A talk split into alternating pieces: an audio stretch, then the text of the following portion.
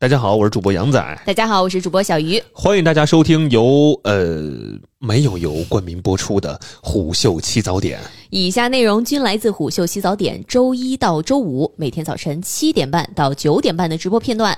言下之意呢，就是废话有点多，大家也别嫌弃，因为这都是直播间最真实的状态。如果大家想听到更丰富、更及时的直播内容，记得在周一到周五准时进入直播间，和大家一起畅聊新消费、新科技、新趋势。我们现在在虎嗅 APP、视频号、抖音、喜马拉雅同步直播，期待直播间相见。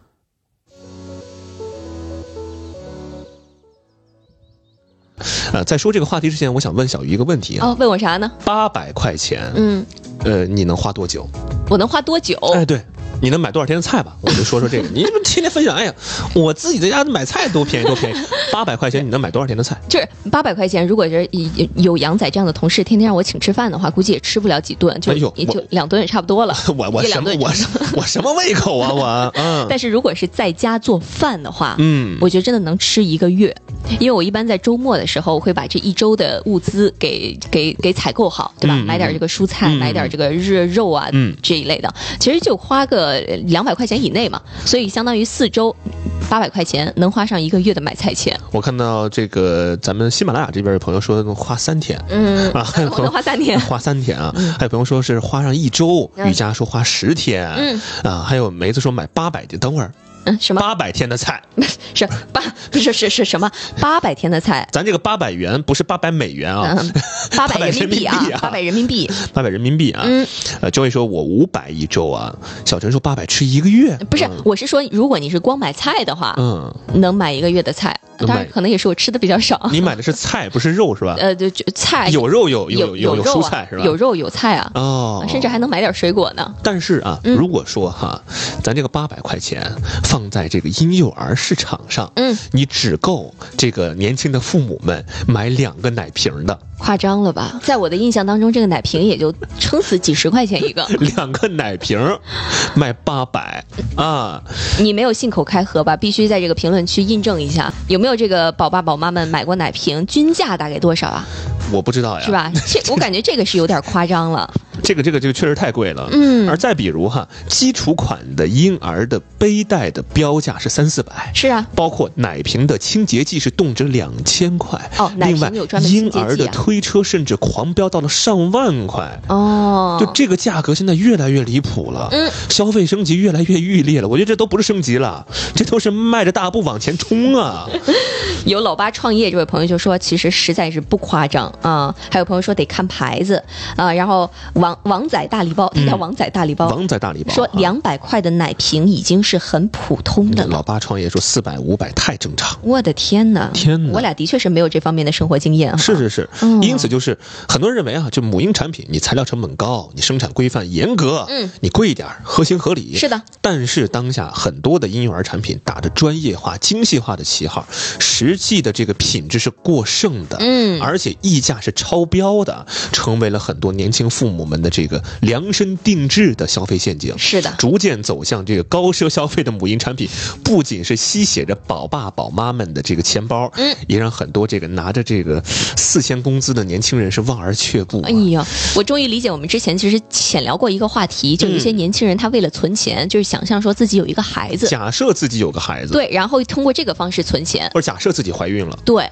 但是你想想，这真能存下不少钱。对，而且个奶瓶就六八百，而且如果说各位就是您是真的有孩子，我真的感觉就是您这真有钱，嗯，这这么花钱的太有钱了，真的是太吓人了。嗯。而且你打开购物网站或者说一些社交平台哈，你看到很多产品，比如说啊草饲奶粉，什么？草饲奶粉，哎，螺杆纸尿裤，嗯，不勒小脚的喷泉袜，十五度黄金喂奶角度倾斜这个东这西这这这是什么东西？啊，西？十五度这个黄金喂奶角度斜坡枕。哦，啊，这都是育儿产品，嗯，你你都你都看不明白，嗯，你都让你觉得这这个小孩儿每天这用的，你说纸也好，水也好，喝进去的奶粉也好，嗯。包括这个擦嘴的也好，包括它的这个容器也好，用餐的小勺子也好，都是钱。嗯，我看有呃点儿这位朋友啊，他说年轻父母呢都是想买贵的，买最好的，但真的日子长了呀，都开始精打细算了，不然这日子也过不来呀。嗯，嗯还有朋友说都没人生孩子，还卖这么贵，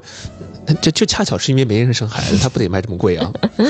嗯，能卖一笔是一笔啊。嗯，还有小小小北这位朋友说，身边朋友的这个婴幼物品啊，会互相赠送。嗯嗯嗯。哦啊，真是！其实从我我那会儿，我我我小时候那会儿，嗯就是我的一些这个产品，包括小时候玩的那些什么婴儿车啊、玩具啊，包括我的一些衣服啊什么的，嗯都是给到比我稍微小一些些的，真是呃弟弟妹妹们。嗯，我现在正在听直播的我的那个妹妹，因为她那个这发育速度比我慢点儿，所以她当时穿的都是我穿过的衣服，哦哦，你你俩差多少岁啊 差？二十多天。啊，差二，发育有那么慢啊？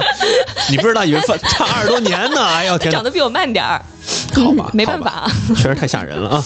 好，那确实现在有很多这个，比如说啊，嗯你搜这个婴幼儿家电哈，你仅仅是这个喂养系列、喂养系列啊，嗯，你就能够找到像温奶器、像泡奶器、哦像吸奶器等八种不同的机器。嗯而且可能很多那个父母们，嗯如果说您是真的喂过奶的，你才知道哈，你哪有什么喂奶神器呀、就是爸妈的双手才是最实用的万能神器。哦，确实，我俩没我不知道啊没经验我们俩就是把这个问题抛给各位，嗯就是您在平常喂奶的时候，这个双手啊，是不是最为关键？是不是最讲究技法的？其实还是您这个手，嗯，我记得好像有一个专门的职业，嗯叫嗯，我忘了啊，叫什么？叫奶妈。嗯，不是，类似于嗯推乳师，呃，我忘了啊，我、哦有一个这样的职业是专门帮这个乳妈妈去咱评论区的朋友可以这根据他的这个线索给我一点提示啊完形填空一下 啊！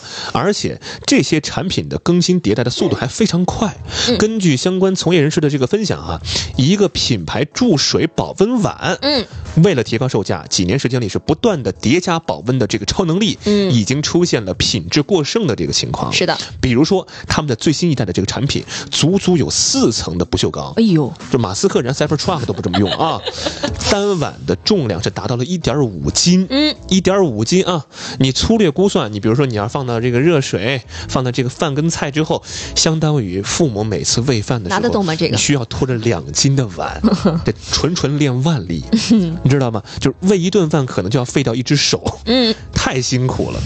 我看评论区大家告诉我了，叫通乳师，嗯，还有说催乳师还叫催乳师的，大家说的是不是同一个职业啊？到底？是 还有人说我花了三千九百八干什么呢？办催乳卡。啊，嗯，所以你看，可能那个相关的机器还没那么好使，还得这个人的手比较好使。但我刚刚说的是喂奶的，嗯嗯啊，你你你你刚刚说的是那个另外一个领域了，您咱别瞎说，咱别瞎说啊。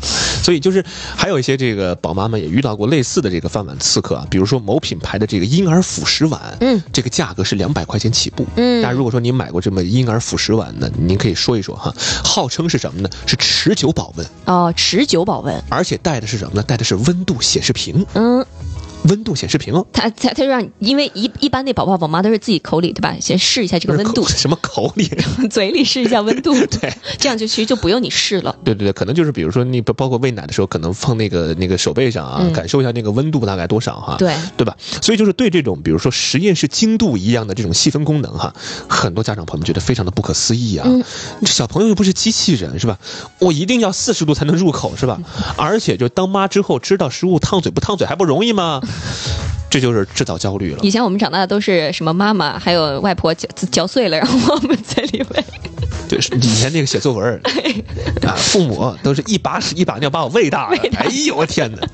你就想我我我们也长这么大了是吧？就是以前就觉得自己活长那么大不容易啊，特别辛苦哈。是所以就是功效虽然存疑，对吧？可能你大家觉得，哎呀，这这显示屏这多浪费啊。嗯但是人家涨价是实实在在的涨价的。嗯再比如说婴儿用水，啊啊，婴儿用水。呃，婴儿饮用水，你知道我第一次听这个是什么吗？是在一个综艺节目里边，就是那个女明星戚薇，嗯她就说她当时啊，这个起早贪黑干嘛呢？嗯给他们家宝宝抢某一种矿泉水，哦就为了用那个水给他冲奶粉。冲奶粉啊，嗯，当时大家嗯就有有一些网友就会说啊，说这个女明星养孩子啊也挺不容易，对吧这真是太？太精细了啊。对吧？然后其他人就说，人家这个起早贪黑都是为了抢这个水，我们起早贪黑可是为了工作呀。嗯嗯，所以这是专门的这个水给宝宝用的。对，嗯就是在购物平台上，他们的这个售价是多少呢？是每升八元。嗯但是同品牌的矿泉水啊，你只要每升一点八，哦，便宜多了。身价相差近五倍。嗯这就刚刚我们为什么说的，很多产品你贴上这个婴幼儿的标签之后，嗯会翻倍的增长。是的，我看霞叔就说了，这个某夫山泉哈，据说它就有儿童版的这个饮我说的就是这个啊某夫山泉是吧 对？我我也没有说品牌，你非得点出来啊？还有 source 说，羊仔长这么大，一定是吃了不少好东西。没有，那必须的。我有一说一，就是我属于就是比较 还算操着羊的，嗯，就因为我我可能就是我我从小到大哈，我听过长辈就是经常形容我小时候就是那会儿就是比较独立那种，也不需要别人给我，比别人给我喂啊，或者别人围着我啊，或者怎么样吃饭，就是我自己就会吃吃很多，嗯，就属于这种小孩儿。是我看评论区还有朋友提到了小婴幼儿的酱油，啊，婴幼儿的酱油啊。你这个表情，对这个婴幼儿酱油，它主打的是什么呢？Julie Wang 能不能跟我们说一下？不是这个酱油有什么特别之处呢？嗯，是不是低钠呀，少盐呢？呃，我我觉得对呀，而且我个人觉得就是，可能小孩如果太小的话，酱油咱可以不吃嘛。嗯，对啊，可以不放啊，可以不放嘛，稍微放一滴嘛，就也是可以的，对吧？嗯，所以就是你说这些东西溢价哈，那最后归到谁身上了？嗯，归到父母们身上了。对呀，你就会。堆成一座压弯人的小山了，嗯，全让父母承受了。而且数据显示，目前国内超过百分之六十的家庭每个月的育儿开销是超过两千块的。两千块，这应该还是花的比较省的吧？对，其中九五后的家长每月的母婴产品的支出达到了家庭月收入的百分之三十。这应该是一个算是一根线了，我觉得。这百分之三十这个成分还是非常挺多的了，非常非常高了。嗯，你生个孩子之后，你三百分之三十的这个钱全。都给他们用了，对，嗯，而且更令人无奈的就是，我明明知道母婴产品的价格是居高不下，就刚刚很多朋友们说的，两百块钱的这个已经是很普通的瓶子了啊，是。对吧？对，你更别提那刚刚四百的，我觉得四百可能就算是中中高端，中中端，中端，我就估计中端是。四百块钱。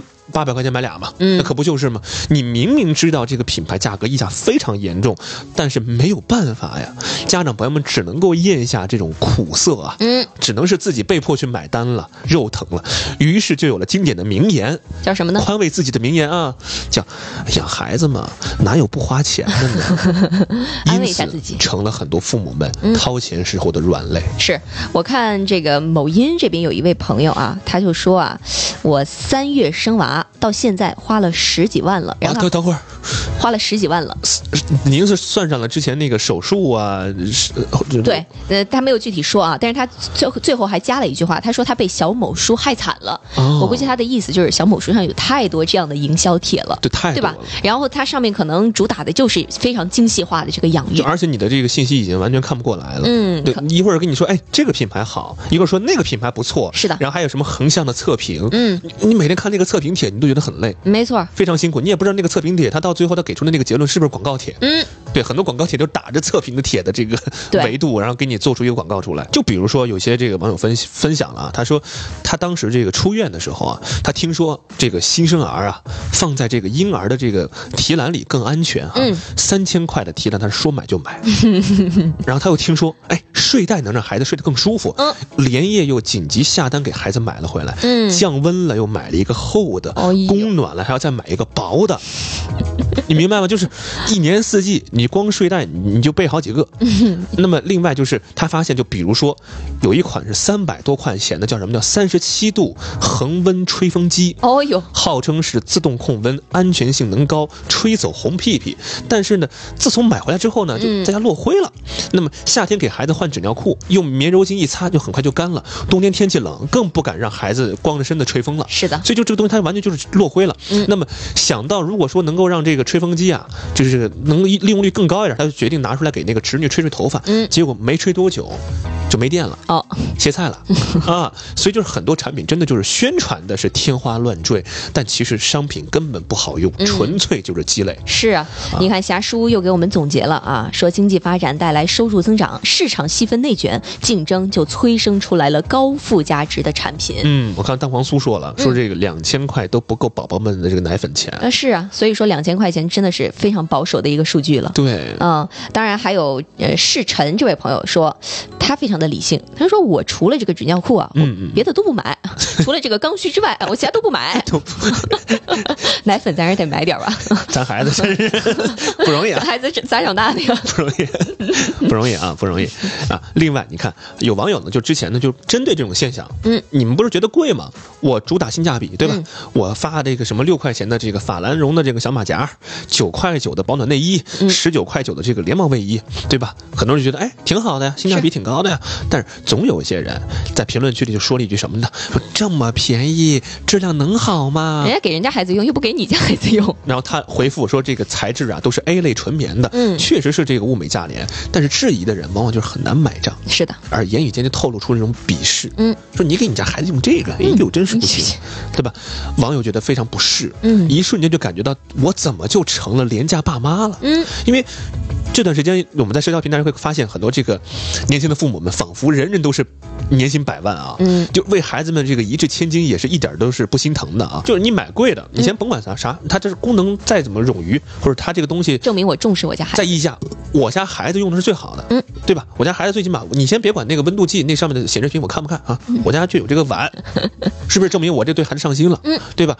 而且这种精致育儿的观念，在信息茧房里是持续发酵，嗯影响着很多的人。就可能你，比如说你某一天哈，咱这个手手一贱哈，点开了这个八百块的这个奶瓶，嗯于是他就默认你是八百块奶瓶的潜在用户，嗯，你是有这个消费能力的。疯狂给你推送比较贵的这个产品。嗯，有没有这样的体验？是的我我觉得大家可能不是在光光只是在买这个婴幼儿产品当中啊，可能你买平常的一些其他的一些产品的时候，他都会给你推送。嗯，就好比我前段时间 我给小鱼看那个衣服，我现在一搜冲锋衣就没有两千块钱以下的了，他认定你是两千块钱以上的消费群体。就你的大数据认为你是这样的群体，是因此就是我刚刚说到的，在信息茧房当中，在持续发酵，影响着很多的人。嗯于是你的这个用户的这个购买习惯就潜移默化就被培养起来了。嗯另外，比如说号称啊育儿界百科全书的小某书，六大用户标签当中，精致妈妈赫然在列。是，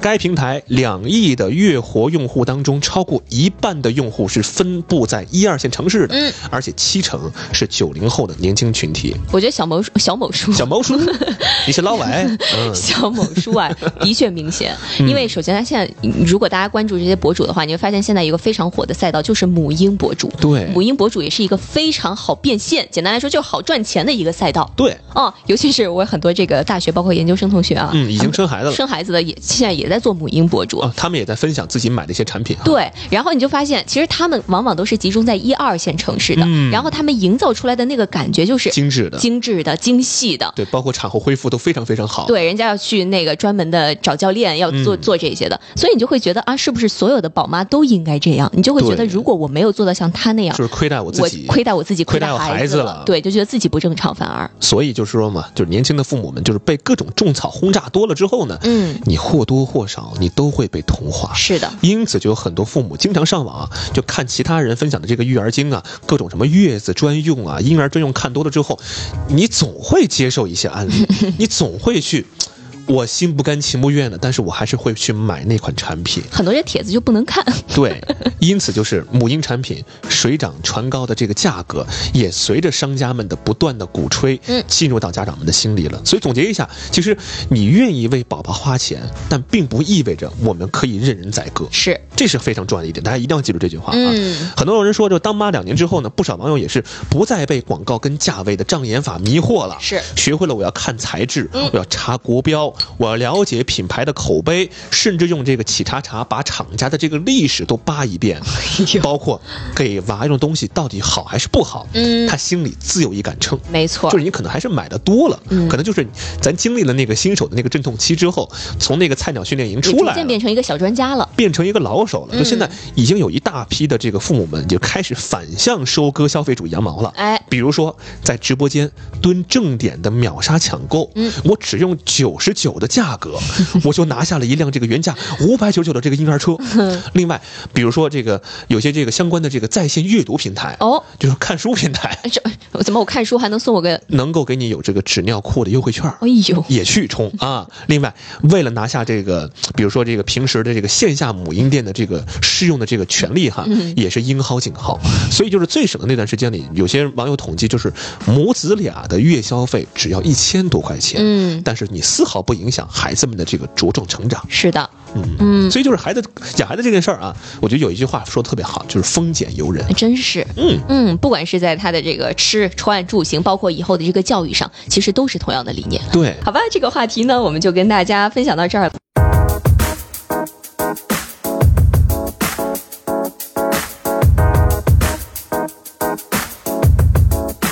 好的，进入到今天的第二个话题、嗯。啊，呃，想问问大家，大家有没有在这个良品铺子买过零食呢？没有。啊，如果你买的 买，如果你买的多的话，主主要刚刚看到就有朋友说嗯了，说小鱼啊，这经常卡痰可以证明是真人了。啊，确实，之前一直有人说我们是录播嘛，嗯。要是录播的话，多少把这卡痰给剪了呀。对啊，然后回回到良品铺子啊，怎么又卡痰了？嗯。对，如果大家去良品铺子买过的话，你看有刚子和一点儿啊买过，嗯。您大概是买什么类型的零食呢？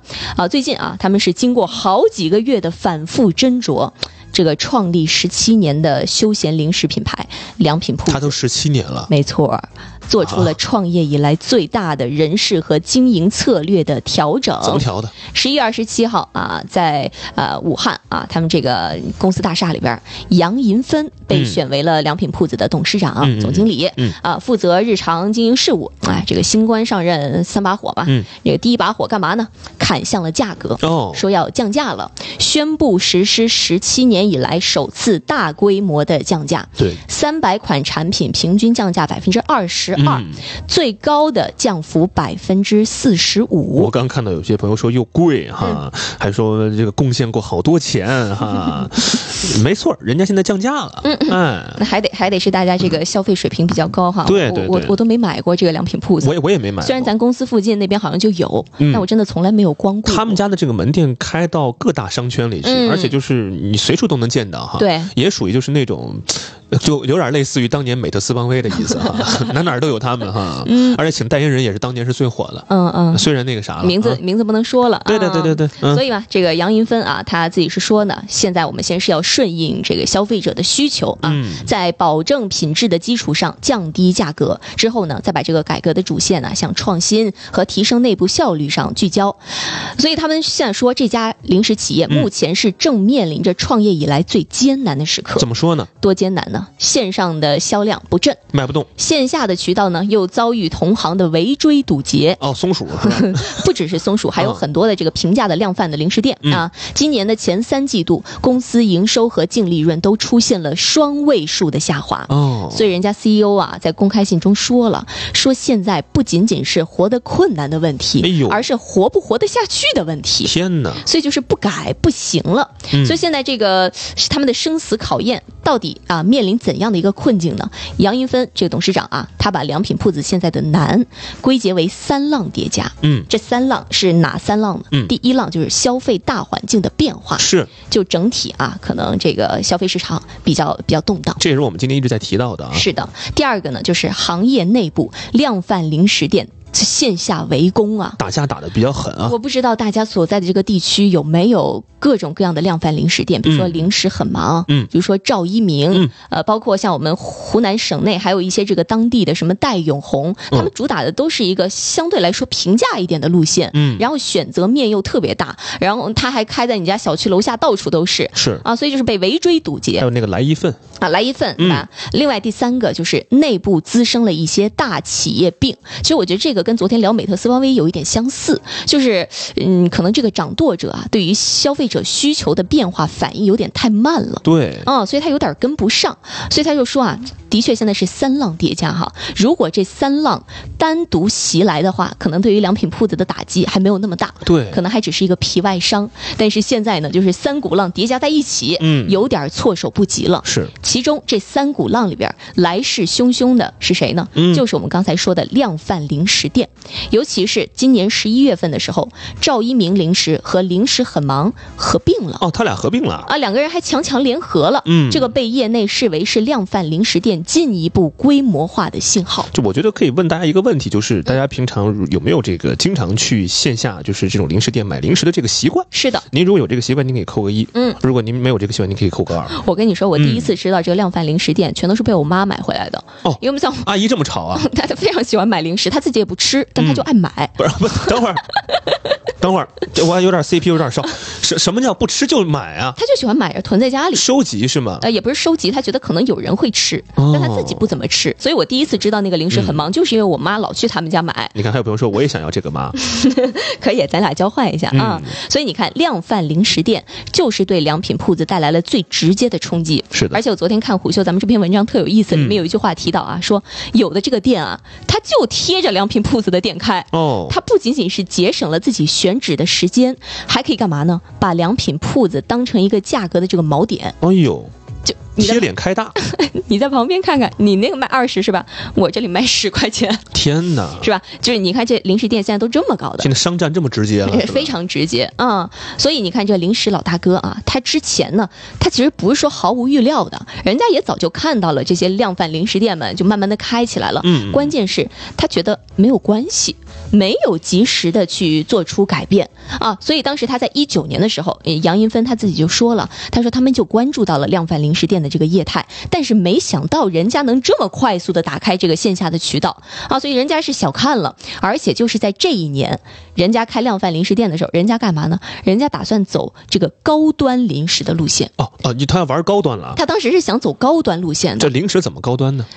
怎怎么不能？比如说他买的那些腰果那些东西原原材料就很贵。哦然后我昨天晚上不是还跟你说嘛，人家那个什么腰果，人家那个里边什么核桃仁儿，嗯人家是有讲究的。这个待会儿再再跟大家哎说啊。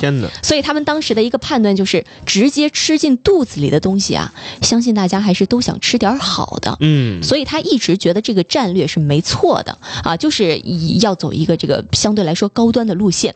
只不过呢，就是说在追求品质的这件事情上，良品铺子可能做了一些消费者不太关心的创新和品质的把控。啊，消费者不太关心的创新跟把控，没错这个路子就偏了。这个就是我昨天晚上跟你说的，就是按照良品铺子他们之前对于产品的要求哈，比如说那个每日坚果里边的核桃仁儿，嗯，必须是完整的二分之一颗，二分之一颗是完整的，完整的二分之一颗。另外呢，就是什么核桃外边的那个棕色表皮呀、甚至不能够有掉落，就它的品质在这些方面，你明白吗？哦天哪！但是这些方面带来的结果是什么呢？就是你这个原材料吧，等级很高，嗯，你的采购成本一直特别高你，成本上来了。但是消费者还没有感知到。对，大家如果说，比如说我要卖给你一个核桃，我说这个核桃啊 是完整的二分之一颗，您会买吗？说这个核桃外面的这个皮呀、没有掉过，您会买吗？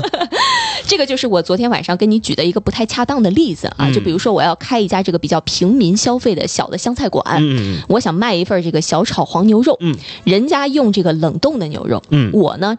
主打的是我早上买回来这个新现杀的牛肉，嗯，人家可能卖五十九，嗯，我卖九十九，嗯，你说口感上有没有差距呢？应该还是有点差距肯定有差距啊现杀的有差距，对，但这个差距有没有那么明显呢？可能消费者没法感知到。对吧？尤其是一些这个香菜调味儿又特别重，嗯人家不一定能感知到，人家只会觉得你这个九十九比人家五十九就是卖的贵很多，对，所以是这样的一个行为啊，所以就是他没有把这个品质放在能够直接传递给消费者的这个方面，我刚看到 Tigers 说，这算不算感动自己呀、哎，真是。真是。对吧？你这个品质把控，你是把把控了，但是你逐渐偏离了消费者的需求。嗯，然后还有朋友说，你们俩怎么下班了还讨论工作呢？我也是说，这有些人没有边界感的，嘎给我发语音说，哎，我刚刚看台本啊，真的是很有意思啊，我跟你分享一下。这这个嗯功夫用在平时嘛。阳光灿烂说，进了嘴不都一样吗？嗯，，对呀、是啊？人家感知不到。关键是呢，这个董事长他自己也反思了啊，嗯说之前良品铺子在传播端也没有向消费者传达好产品、高品质这个东西。就是你的这个品牌 DNA 里，就是你天生的，你就不是说走高端的这个路线。是，而且你也没有告诉他，没有给大家营造一个说，哎，我这个就特好、特高端就。倘若从你出道那天就告诉大家，我们良品铺子做的是高端零食，我们的零食当中核桃就是二分之一个完整的。啊，消费者对你这个感知又不足我，十七年的时间，我可能就会有个这个认知在。对的，我比如说，我想吃点好的，过年我想买一点送人的，良品铺子是我首选。嗯，但是很可惜，你之前没有做到这些用户的心智的培养。或者说你做了，但是你没有做到位，对，大家只会觉得你有点贵。嗯，呃天哪，天哪，这这这是 rapper，这是 rapper，起早点 rapper，你也是个 rapper 啊？尤其是贵，在现在这个时代，消费者对于价格如此敏感的时代，嗯你就显得更加不合时宜了。是是是，但是呢，面对市场的变化啊，当时良品铺子内部对于要不要降价、要不要改变经营的策略，纠结讨论过很长的一段时间，直到这个过程当中发生了一件非常微妙的事情。这个事情是什么呢？就是一家量贩零食店在良品铺子的大本营开了店，是哦二零二三年年中的时候。嗯嗯就对于这次啊，对手都已经把店开到你家家门口了，嗯，大家开始哎有点这个着急了。所以杨一芬就是人家这个董事长自己就考虑了，怎么样在利润和价格之间找到一个平衡点呢？嗯，其实良品铺子跟我们刚才提到的什么赵一鸣啊、零食很忙，他们都属于渠道的品牌。是。怎么了？我刚看到评评论区有朋友在说哈，这个派大星在减肥哈，嗯他说，呃，前几天听说这个良品铺子降价哈，嗯然后就去随便买了点儿，哦还是挺贵的呀，而且小包装的核桃仁不都是碎的吗？你看看，你看看，对啊，就而且刚刚我看到有朋友给了一个非常长的一个评论，得念一下。呱呱这个朋友说，有认识在沃尔玛做过品质的朋友哈，嗯，他们会根据核桃大小的尺寸的完整度来啊分盒装。是的。讲白了，还是消费者买单了，嗯那么良品呢就是定价过高了。没错，然后你看刚才朋友说的，还买的是碎的，包括刚刚你看有朋友的这个疑问，其实跟我是一样的，嗯就什么是高端？嗯，你的这个对高端的这个定义是什么？因为你一直在喊，你看他说良品铺子，这良品这两个字儿，刚刚就有朋友说良品已经是高端了，对不对？嗯他说自己是高端零食，但什么是高端？嗯，可能大家这个感知度没有那么那么的强烈。是的。就比如说，嗯如果我卖辣条，我还算不算高端？还是说辣条这个品类它整体就不能高端？而且大家其实对于零食的这个东西，他就觉得你不能比我吃正餐还要因为它叫。零食啊，对吧？它是零嘴吃的呀。我们大家的这个刻板印象还是你零食不能当饭吃。对，而且现在大家可能会觉得，我们这个我们之前跟各位聊到过，很多这个快餐的连锁企业，他们的这个客单价已经降到二十块钱以下了，哎，才能卖出去。嗯那如果说我去买一个零食，我稍微买一点儿，嗯，卖我四十，卖我六十，我会肉疼的。是很想问问刚才那位朋友卖碎核桃仁儿那位朋友啊，你当时是花了多少钱买的？是我感觉应该没有个一百块钱，应该应该出不来吧，对吧？你这个拿点儿，那个拿点儿，然后给你一称重，可能那价格就上去了你。别说咱阿姨挺有钱啊，天天囤就不吃，买了就全过期。嗯，所以说回到这个量贩零食和良品铺子啊，嗯他们都属于渠道品牌，也就是说，他们并不直接承担这个生产的环节。但是从商业模式来看呢，两两者又有明显的区别，就是量贩零食店，像赵一鸣零食很忙，他们只做一个选品的工作。嗯 怎么怎么了？又搁这笑呢有朋友在说说吃到嘴里不都是碎的吗？也是哈我。管你完不完整。你不得嚼碎吃进去吗？对，嗯，所以像这个量贩零食，它属于纯渠道模式，嗯就人家的员工呢，我只需要选一选货。比如说，我看到零食很忙里边，它有一些相对知名一点的品牌，比如说像卫龙，对吧？一些其他的是什么什么德福，嗯但它其实也会有很多白牌的这个货，就是不是很知名，嗯就可能是一些小厂家出的。嗯，但是像良品铺子，它是渠道加产品的逻辑，它是会参与到上游供应链的产品研发当中去的。嗯，所以它跟供应商更多的像是一种合作的模式。是所以如果你跟人家合作呢，你就不能一味的要这个供应商压价，对，你也不能够随意的更换供应商，对。所以它要降价就没那么容易。是我得念一下有个朋友的评论嗯哈，他说到底是品质呢，还是口感呢，还是健康呢？嗯，就你这个定位还是比较难不太定准哈。嗯包括还有朋友说说随便买一点就得一两百。所以人家现在是干嘛呢？嗯把目光盯向了供应链。嗯，就是我如果想要获得一定的降价的这个空间，那我必须得在这个供应端开始挤水分呐。对比如说像之前说的什么开心果什么的，他说主要只要是美国当年的新货，这个口感差异呢其实不大。哦，那我就会去市场比价，然后把供应链的这个水分挤出来。嗯另外呢，像什么紫皮腰果啊，据说也是他们今年的一个什么新品的爆款，所以人家可能就直接去这个原料采购了，就能够大大降低现在原料的一个成本所以人家才能够做到一部分的这个产品降价。是我现在看到评论区大家都在说良品铺子不是一般的贵哈。嗯嗯，我准备这个今天中午。去看看是吧呃，我？去看看，我感受一下这个价格，因为我真的我我不爱吃零食，嗯所以我自然而然我就不会说我要去进入到那个零食专卖店去，嗯，就超市那块零食我都不看，我还去零食专卖店去特意去买，啊，我今天去感受感受自己不吃没关系，可以分享给同事啊。啊，什么？嗯，分享给同事。没听见？所以这个董事长啊，他现在总结出来规律了，嗯总结出来一个道理了，就是公司花在品质上的每一分钱，都要得到消费者的感知和认可。对，你不能像之前一样做无用功了。是，所以呢，现在杨银芬啊，他也是花了很多的时间去看这个门店啊，看自己品牌的门店，也看竞争对手的门店。因为大家也发现了，像良品铺子，它虽然开的挺多的，但是不管它是开在商场也好，还是开在社区也好，它的装修、它的陈列、它的产品组合好像都差不多。哎，所以人家也想着说，哎，我接下来要不要重点做一下这个店铺的差异化？嗯，啊，我把这个不同的门店、产品、装修和大小都做的不一样。所以总结一下呢，就是杨云芬董事长啊，我觉得他其实还蛮真诚的。从虎嗅写的这篇文章来看，人家说了，他说革自己的命啊是最痛的，是的但是也只有这样才能够活下去。没错。如果不走这条路，那就是死路了其。实我觉得这篇文章更多的是想告诉一些，比如说您是做企业的，或者您是做做产品的哈，嗯包括咱即使咱们做内容的哈，就可能有些时候我们自己觉得，哎，这话题特好，对。啊，自嗨。自嗨，你不能嗯。自嗨，对。或者说你在这个做这个话题的时候，你付出了好多努力，然后最后大家其实也没有那么买账哈。嗯，就大晚上找同事探讨选题。探讨选题，哎，那个 昨天那个我看到一个特别好啊，今天咱们想着说一说吧，啊，然后然后没有人回应，对你不能自我感动，嗯。你得让我们每一分的这个努力都能让用户感知到，好吧，这个话题我们就说到这儿了。嗯。